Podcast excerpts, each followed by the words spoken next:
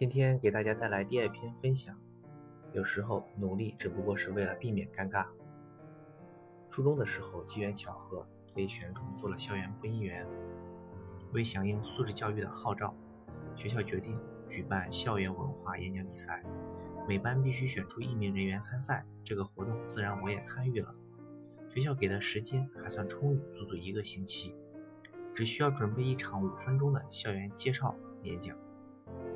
因为时间尚足，自己便一拖再拖。倘若不是需要提前一天在班里预演，我的演讲稿估计是比赛前一天才能完成。想当然的以为很容易，谁知道真的是写不出来。好在最终在老师的帮助下，稿子才算勉强通过。突击背了一个晚上，第二天在班级演讲的时候还算顺利。晚上回家便把稿子放在一边，继续出门去玩了。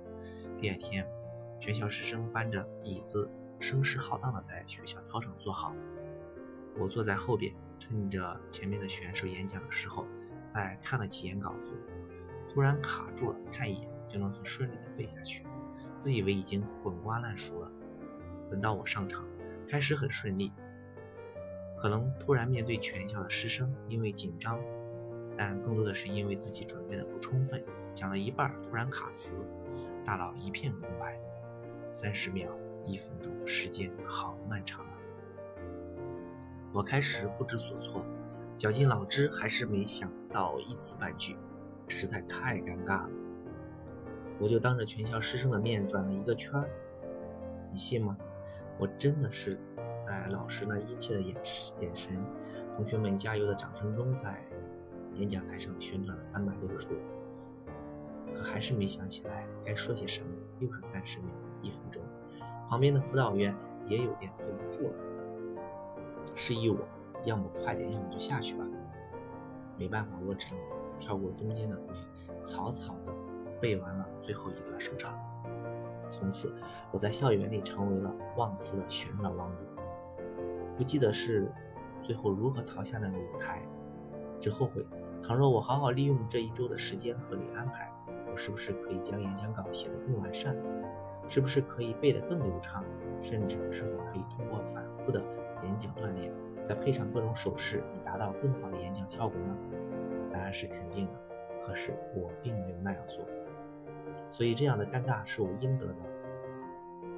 努力的目的有很多，有时候是为了看到更大的世界，是想要不断的充实自己，让自己足够强大到可以选择人生，可以对讨厌的人说不。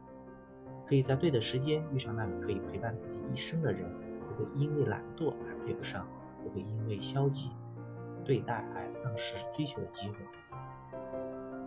还是自信的说一句：“你很好，我也不差。”但同样，有时候努力还有一个很简单的目的，不过就是为了避免尴尬，避免出丑，而这一切你我都可以通过努力避免。所以从今天开始。认真做好身边的每一件小事，正确对待每一个任务。付出不一定可以取得完美的结果，但是一定会雁过留声，记录下你的成长。同样像上述那般尴尬的事情发生的次数，也一定会越来越少。